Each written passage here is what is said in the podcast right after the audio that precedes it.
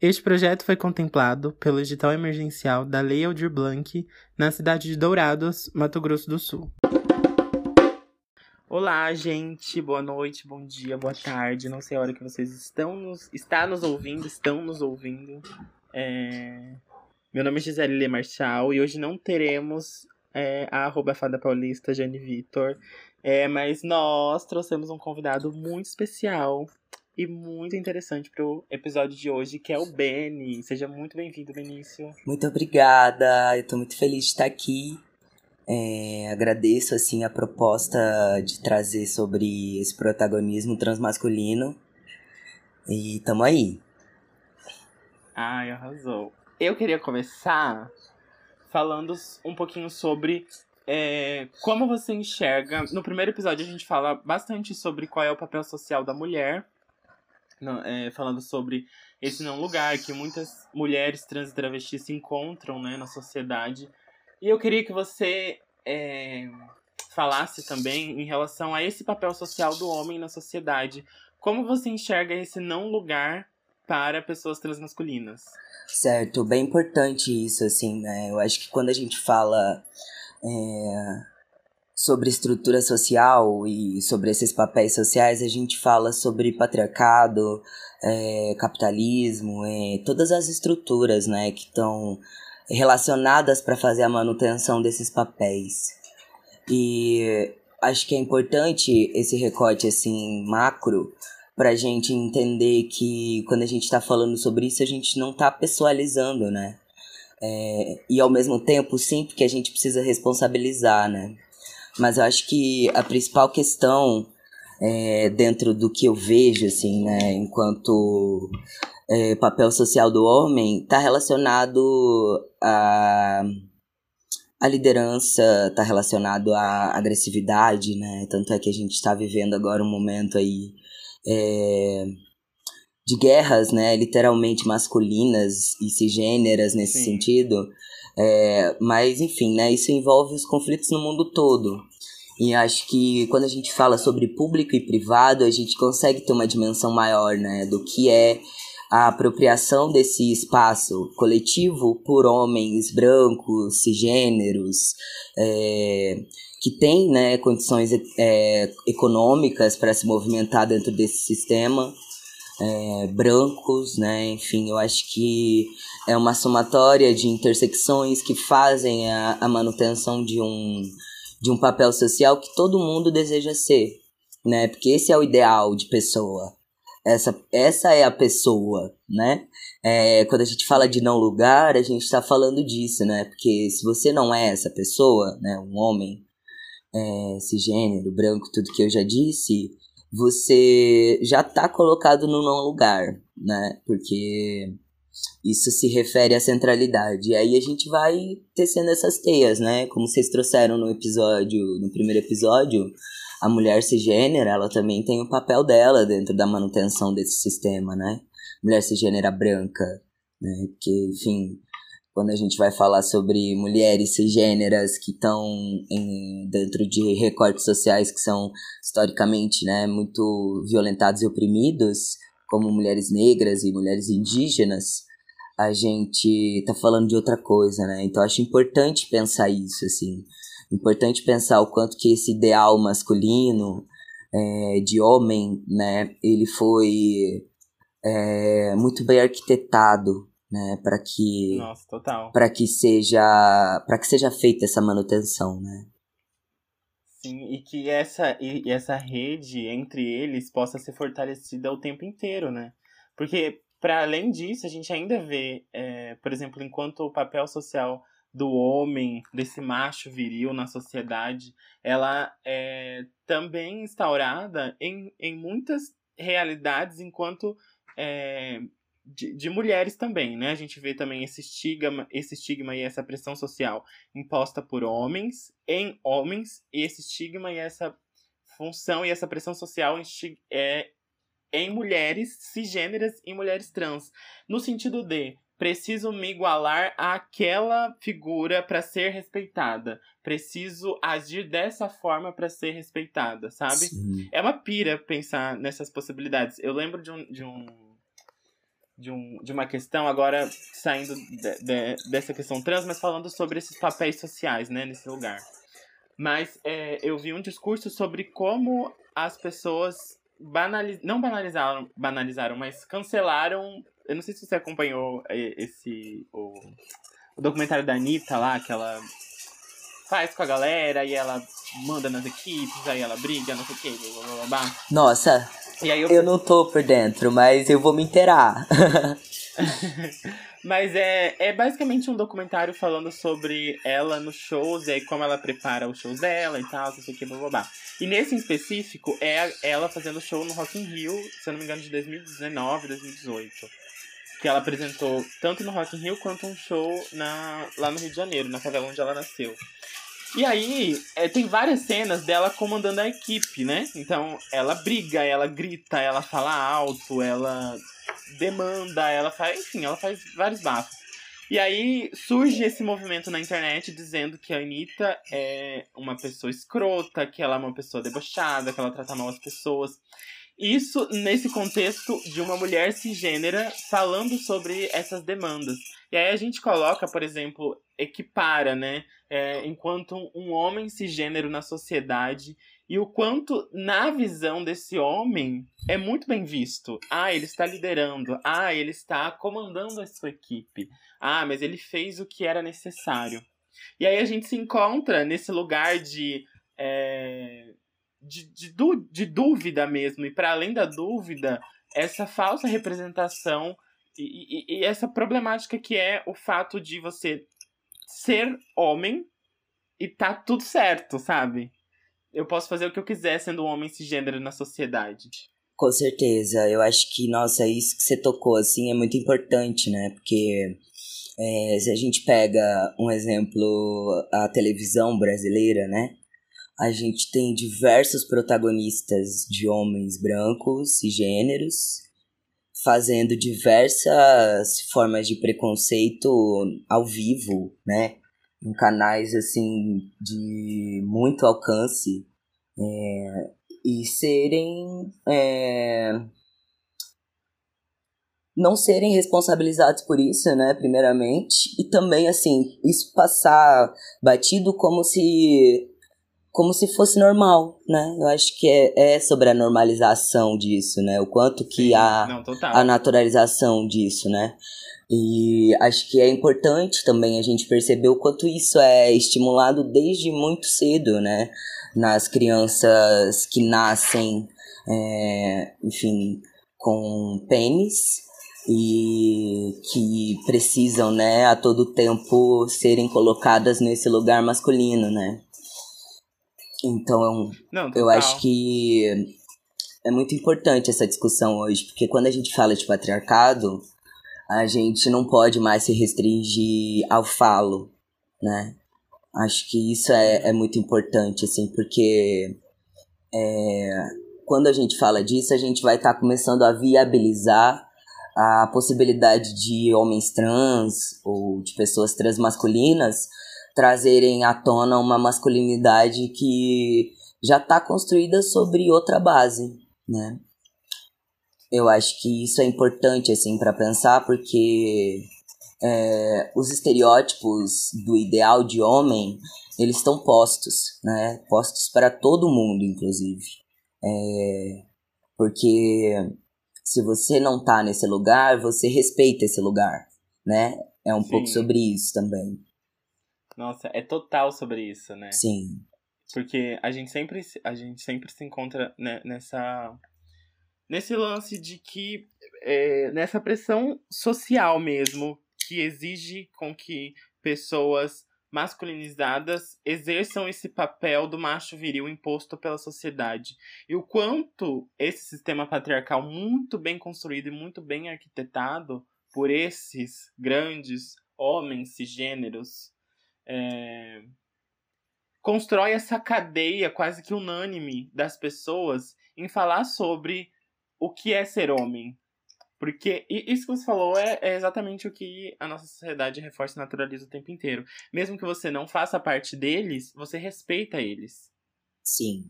Porque a naturalização desse homem macho viril na sociedade ela é tão forte, tão bem é, consolidada, né? Que a gente não consegue fugir desses estereótipos. E aí eu sinto, na verdade, porque, por exemplo, agora falando sobre uma perspectiva é, minha, né? Enquanto eu, é, na época que eu ainda não me encontrava, não me entendia enquanto uma travesti, é, eu buscava esses ideais, sabe? Lá na época, meados do ensino médio, quando eu era uma bichinha, mas ainda queria mostrar para as pessoas que eu era um homem hétero, cisgênero, bonito, pegador, que ficava com várias. Então, tipo, é, é, é, é, são esses estereótipos o tempo inteiro que a gente é submetida, né? Principalmente quando existe essa pressão escolar. Que aí rola esse bafo de você tá convivendo com várias outras pessoas, e aí rola esse bafo da puberdade, e aí rola esse bafo das comparações. Ai, quantas pessoas você ficou? Ai, quantas pessoas você beijou? Então, tipo, dentro desse espaço de discussão, né, que é a escola, esse espaço de poder de discussão dentro de, de, do ensino, é, muitas pessoas é, LGBTQIA, ou pessoas trans também, se encontram nesse lugar de estar sempre reforçando esses estereótipos para fazer com que elas sejam mais aceitas. Então, é, é, é muito louco isso. Eu lembro que na época eu ficava o tempo todo mudando o meu comportamento, sabe? Tipo, ah, eu tenho que andar desse jeitinho, eu tenho que falar desse jeitinho, eu tenho que usar esse tipo de roupa, eu tenho que usar esse tipo de calçado. E aí é, era sempre coisas que eu não me sentia confortável, que eu não me sentia eu mesma, mas eu fazia porque eu precisava agradar e respeitar esse ser homem na sociedade. E é muito louco isso, porque a gente vem construindo isso desde muito criancinha, né? Desde muito criancinha eu ouvia da minha mãe que é, ai, ah, não, homem não pode fazer isso, homem não pode usar isso, homem não pode comer isso, homem não pode ouvir isso. E aí eu ficava nesse, o que, o que, que eu posso fazer então nessa porra que eu gosto realmente, sabe? E eu nunca me encontrei real nesse ideal de homem. Nunca foi algo que me satisfazia completamente. E aí, quando eu entro na faculdade, em meados de 2017, eu começo a me entender enquanto uma gay, uma bicha, né? Um viado. Mas é, começo a me entender nesse lugar. Eu começava a questionar também a, minha masculinidade dentro desses espaços, dentro da faculdade, dentro da minha casa, dentro das rodas de conversa, da, da, do círculo social em que eu pertencia. E aí existia essa. E aí, para além de questionar, eu também já me afastava um pouco dessa masculinidade que eu pregava a, no ensino médio, no ensino fundamental. E aí, eu, e aí as pessoas começavam a colocar questões como: ah, mas você não é homem. Sabe? Tipo, isso não é ser homem. Enquanto sendo um homem cisgênero é, gay, né? Na época do começo da faculdade.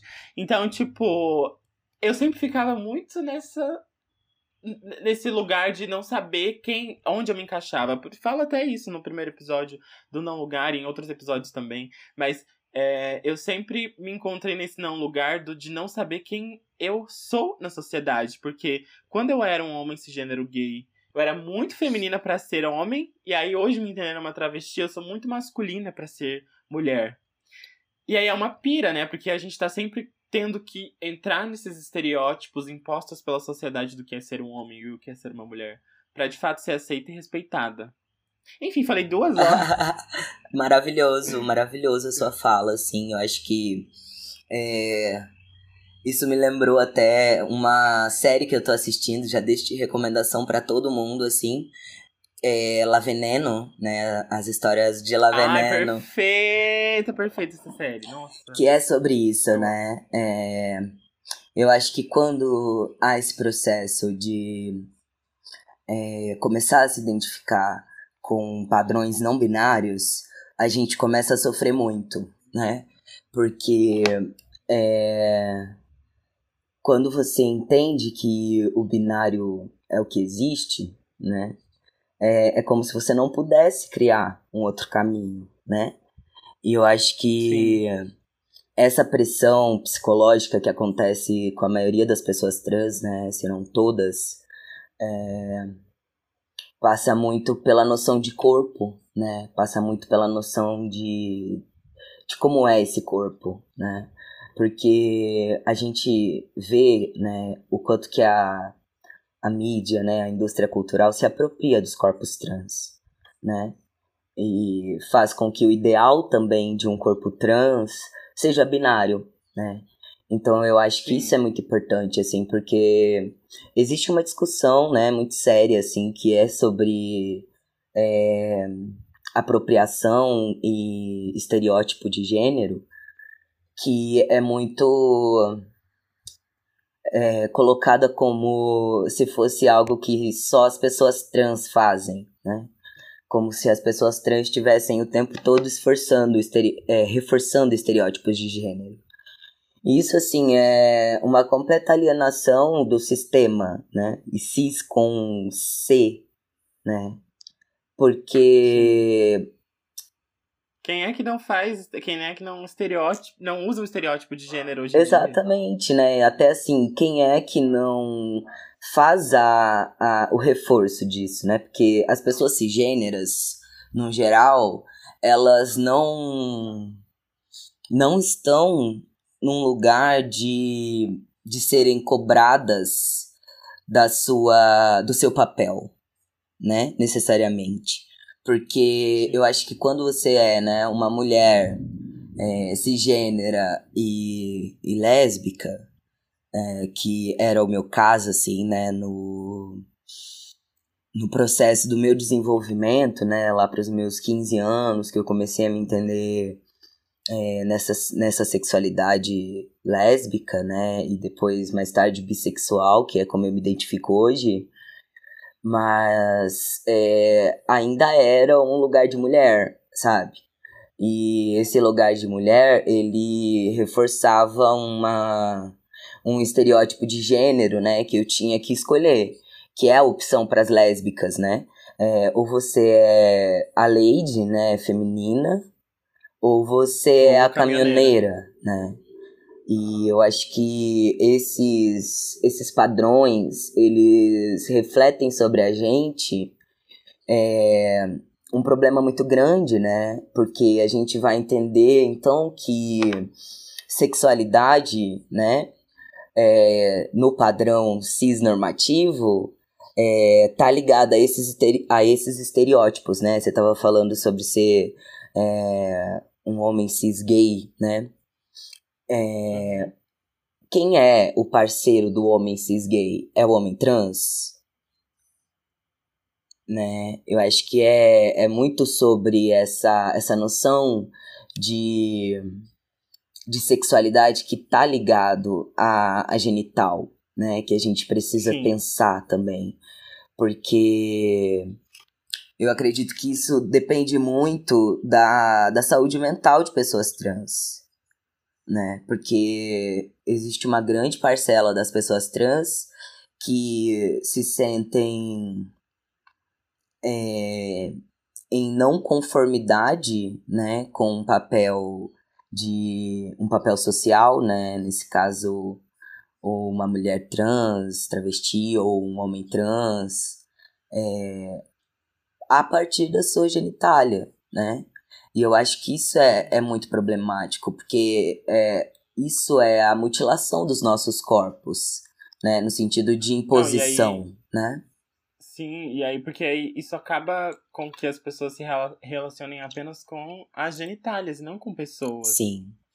Exatamente. Eu acho que isso é uma problemática muito grande, assim, né? Porque a gente a gente sabe o quanto, infelizmente, dentro da nossa comunidade, né, LGBT no geral, é, as pessoas trans e, enfim, é, as vivências de pessoas que desafiam o gênero num lugar um pouco mais é, um pouco mais sólido, né?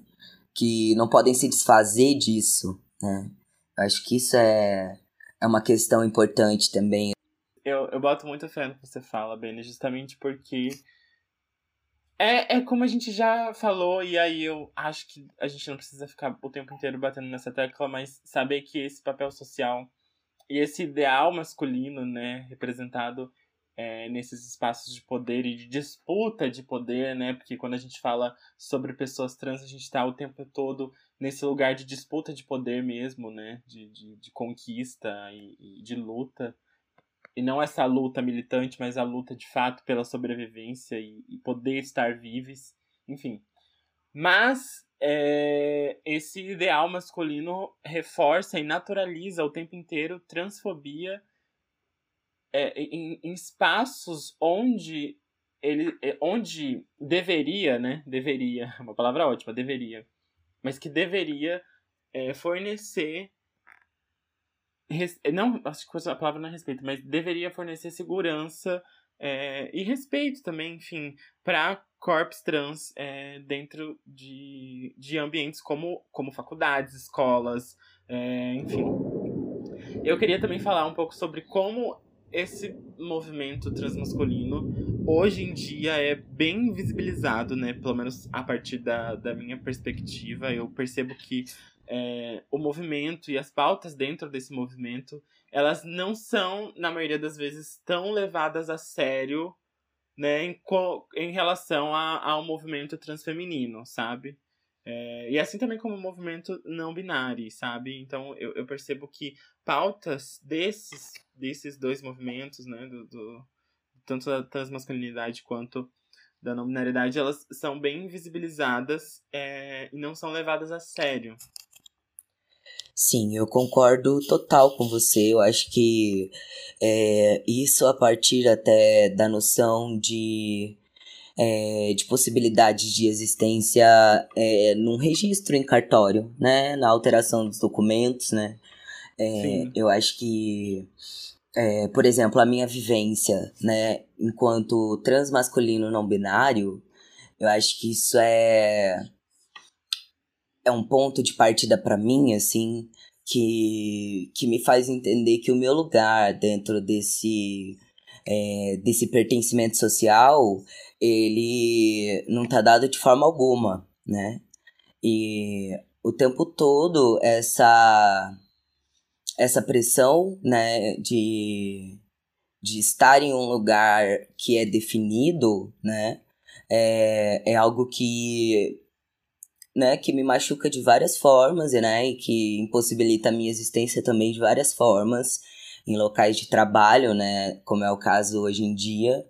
É, mas é, falando disso num processo de desenvolvimento, né, é uma questão muito é, muito importante a ser trazida, assim, porque eu acho que na escola a gente sofre é, a priori, né, essas, essas violências que são sobre esse não lugar já, né, já colocado.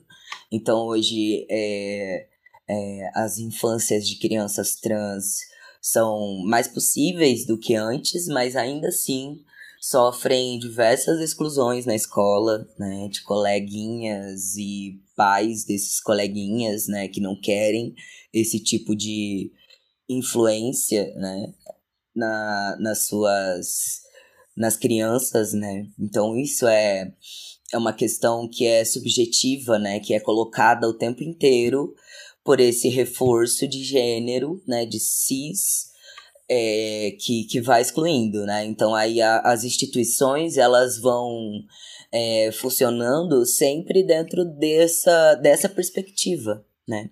Então, desde a escola até a universidade, a gente não tem a possibilidade de se autodeclarar dessa maneira, né? Na escola a gente não pode falar que a gente é travesti, né? Na escola a gente não pode ser em, é, tão diferente da, do gênero que a gente foi que foi imposto a gente, né? Porque senão a gente está excluído, a gente está excluída, né? É, quantas travestis. Ou a gente é violentada, ou a gente é morta. Exato. Quantas travestis são expulsas a partir da, da, do ensino básico, do ensino fundamental, né? Que não conseguiram concluir esse período da, da escolaridade porque não tinham, não tinham lugar para essas pessoas, né? É, eu acho que quando a gente fala sobre educação, né, sobre acesso à educação, a gente está falando sobre acesso a disputas de poderes, né? Porque se você não tem acesso à educação, é, você não acessa o ambiente intelectual, né? Então a gente está falando sobre divisão do trabalho, né? Tanto é que as oportunidades para travestis e pessoas trans no geral hoje no mercado de trabalho são para subempregos, né? Não, com, não tem plano de carreira para essas pessoas, não tem muitas vezes nenhuma formação dentro da própria empresa para que isso seja entendido, né? Já que é, a maioria das pessoas ou não se interessa por buscar informações, ou enfim, já tem a sua própria opinião a respeito, né? E isso das empresas que ainda contratam essas pessoas trans, né? Exato, é exatamente. completamente difícil. Exatamente. Exatamente. Eu acho que é, a problemática é tão grande que a gente tá falando, né, de, é, de exclusão total, né, na maior parte da, da rede de empresas do Brasil. E a gente está falando é, de que as empresas que ainda contratam só contratam para o subemprego né? E dentro da própria academia também, a gente tem todo um processo muito lento de é, valorização dos trabalhos dessas pessoas, né? De valorização da voz dessas pessoas na, na, no campo intelectual. Né? A gente tem referências que eu acredito que sofreram muito para que isso pudesse ser é, publicado, enfim, levado em consideração, né, que não passasse por um é, transepistemicídio, né, ou não, total. enfim... Total, é, o tempo todo é, nossos corpos são questionados, né, se deveríamos fazer isso, se deveríamos produzir isso, se deveríamos falar sobre isso, e para ir para além, mas dentro desse, desse aspecto de questionamento, ainda sobra. Os que, não, os que não questionam nos colocam dentro de uma caixinha, nos resumindo apenas a transgeneridade, como se nós só se resumíssemos a sermos pessoas trans. É, então, é, é, muito difícil ser uma pessoa trans, justamente no país que mais mata pessoas trans e travestis no mundo.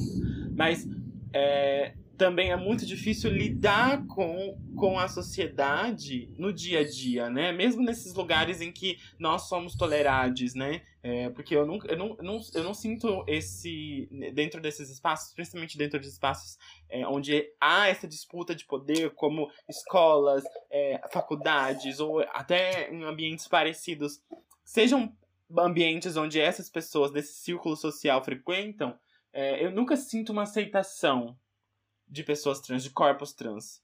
É, nunca há uma naturalização da convivência com esses corpos. Sempre há uma tolerância, sabe? Eu tolero esse corpo trans estar nesse espaço junto comigo. Eu tolero esse corpo trans marginalizado, preto, pobre, estar dentro desse espaço junto comigo. Mas a partir do momento que eu saio desse espaço, para mim ele não existe mais. Então, quando a gente se depara com esse movimento é, transmasculino sendo invisibilizado tanto pelas, pelas mídias sociais quanto por justamente esse, esse, esses lugares, essas redes de discussões, a gente se depara justamente com esse desfalque dentro de, de, desse, dessa rede de, de comunicação e de disputa de, de, de. Não disputa de poder, mas disputa de. Qual é a palavra que agora eu esqueci? É, discussão, sabe? Nesses espaços Sim. de discussão. Sinto falta da, da, da, da, de falar sobre pessoas com útero, sabe? De, principalmente dentro de, de, de, de, debates, quando, quando a gente fala. Eu, agora eu posso falar, ter uma fala equivocada, mas é, eu queria falar um pouco sobre como é, o debate enquanto pessoas com útero entram dentro dos debates feministas, sabe? Sim, nossa, isso que você tocou agora, eu acho que é um campo minado, assim, né? Dentro Não, do feminismo. e acho muito importante, assim, porque é um desafio posto para uma nova corrente de pensamento que se propõe contra a corrente de pensamento dominante, né? Sim. É, então, como alternativa, a gente tem o feminismo. Mas peraí, que feminismo é esse?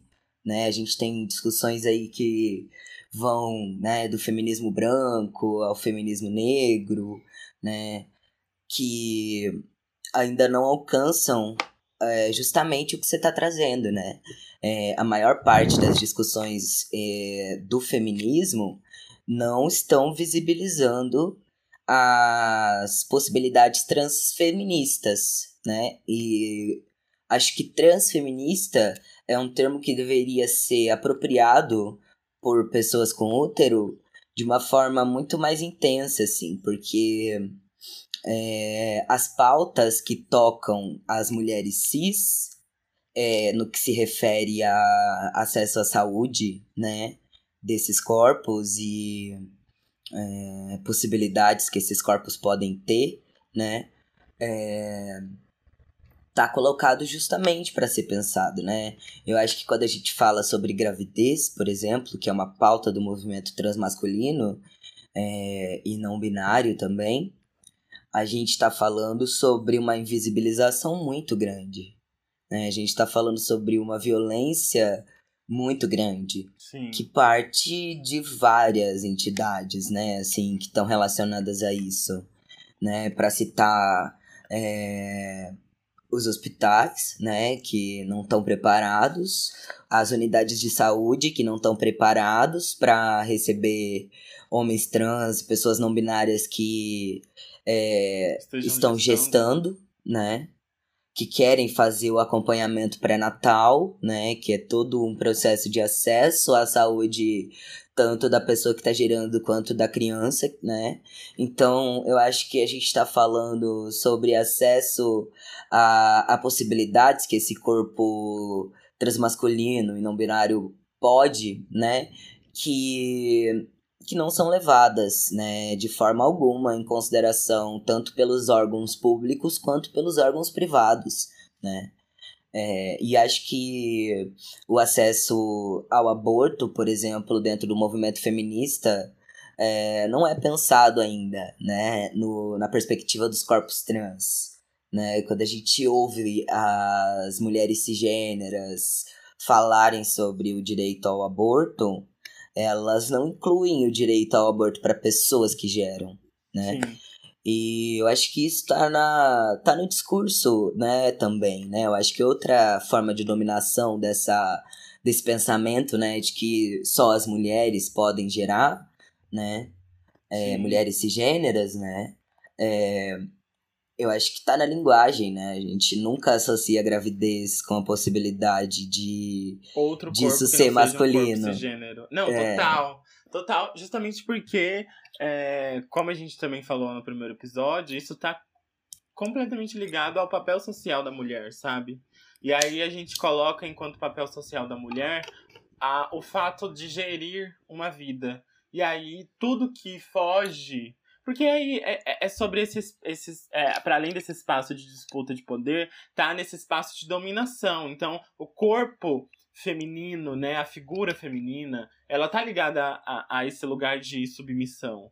Então, é, tudo que foge desse lugar, ele é anormal. Ele está nesse não lugar, né, como a gente havia comentado. Então, é, esse fato de, gerir, né, de, gestar uma vida, de, de gerir uma criança, não sei se gerir é a palavra, mas eu acho que gestar. É, quando isso está associado a um corpo transmasculino ou a um corpo não binário, enfim, a, a um corpo que não é necessariamente o corpo cisgênero, isso, além de causar uma confusão, é, não que isso. É, porque assim, quando a gente fala sobre. É, sobre acessar esses espaços e desconstruir esses espaços, a gente fala sobre uma destruição dessas regras cisnormativas impostas na sociedade. Então, quando a gente vê um corpo transmasculino gerindo uma criança, a gente está falando dessa disputa de poder, mas principalmente a gente está falando sobre essa destruição desse espaço que antes era imposto sobre corpos e gêneros femininos. Entende?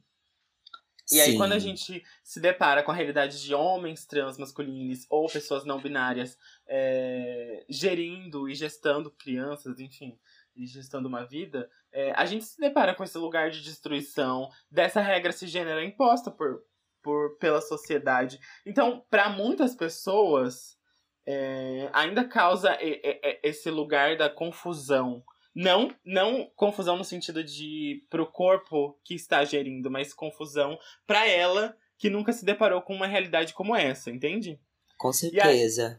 E aí, e aí quando a gente se depara com isso, para além da confusão, existe a ignorância, existe a violência, e aí existem diversas outras coisas, né, de, em relação a todos esses estereótipos colocados tanto dentro do corpo transmasculino quanto dentro do corpo cisgênero, né? Então, tipo, não, se você tá gerindo, então, amor, você não é um homem, né? Você é uma mulher. Então você tem que fazer o pré-natal, você tem que colocar o seu nome, e não sei o que, bababá.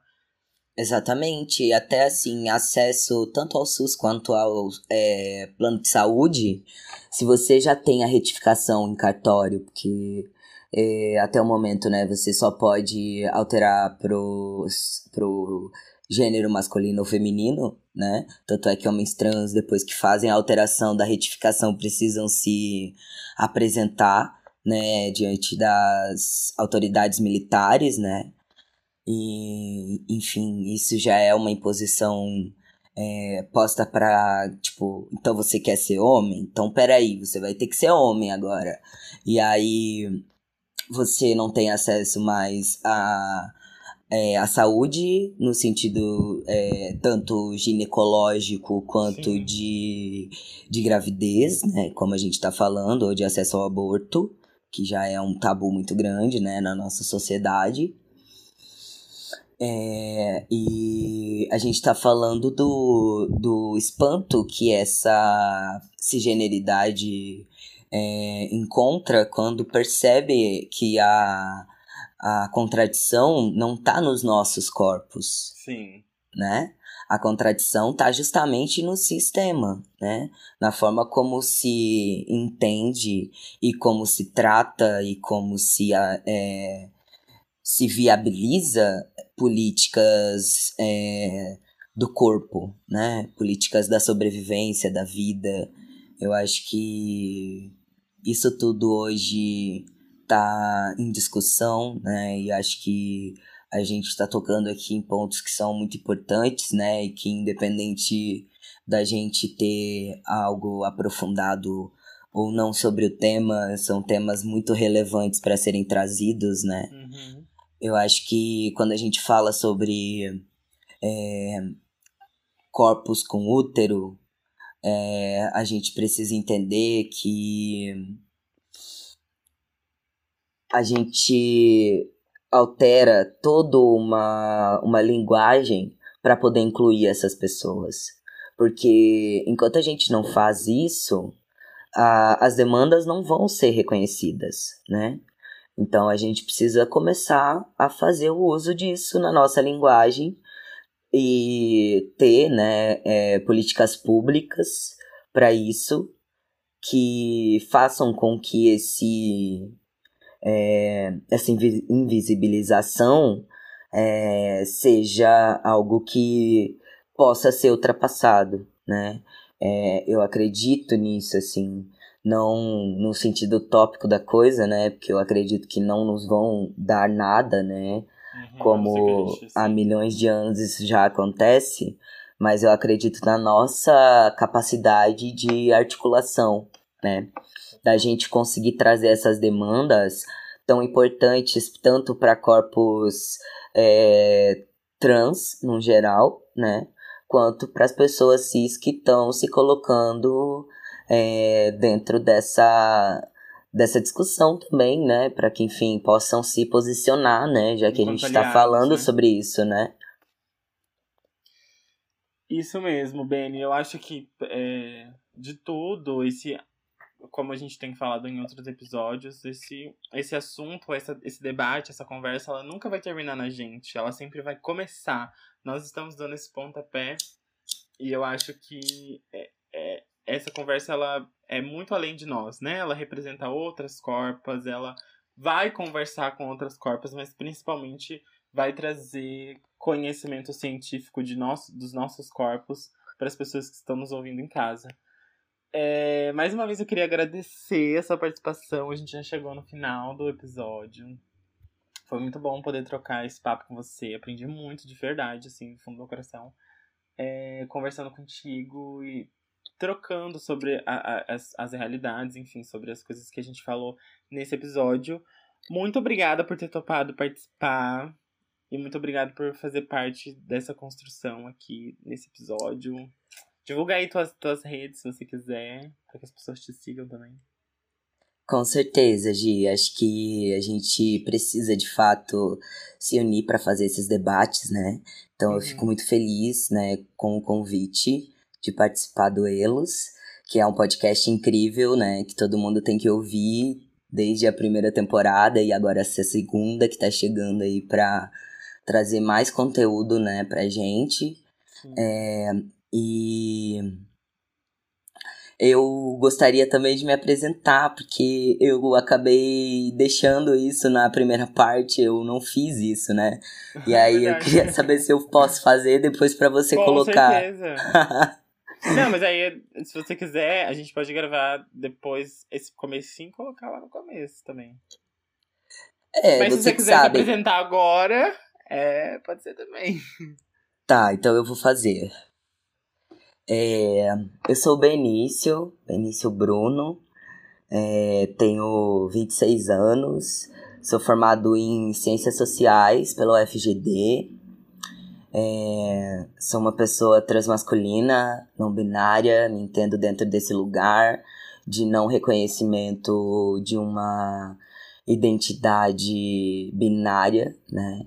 E acredito que a minha construção faz parte de uma construção de muitos outros corpos trans. E, e eu agradeço, assim, por esses encontros, né, de estar aqui hoje com vocês, é, com você. e, e muito feliz por esse espaço de discussão. É isso, Beni. Muito obrigada para as pessoas que ainda não entenderam, a gente tá soltando dois episódios por semana. É, esse episódio vai, está indo ao ar hoje no domingo, né? Mas na terça e na quarta vai rolar dois episódios. É, quer dizer, um na terça, outro na quarta, e aí assim sucessivamente, né? Até a última semana, que vão ser três. Mas é isso, nos acompanhem que ainda tem muito episódio para rolar. E é isso, beijo, Beni, muito obrigada pela participação. Espero que a gente consiga somar muito mais em vários outros projetos. Inclusive para uma terceira temporada de Elos, né? Ah, eu fico aqui esperando, assim, ansioso já por esse processo, porque é, quero ver a expansão desse podcast. É, tô muito feliz por essa representatividade travesti no Mato Grosso do Sul, né? Acho que essa, é, esse lugar é um lugar muito é difícil, né? E a gente a gente está vendo essa apropriação acontecer. Eu fico muito feliz. É, agradeço muito pela, pelo convite, por, esse, por essa troca bonita que a gente teve. E é isso, um beijo. Tchau, beijo, tchau. Beijo.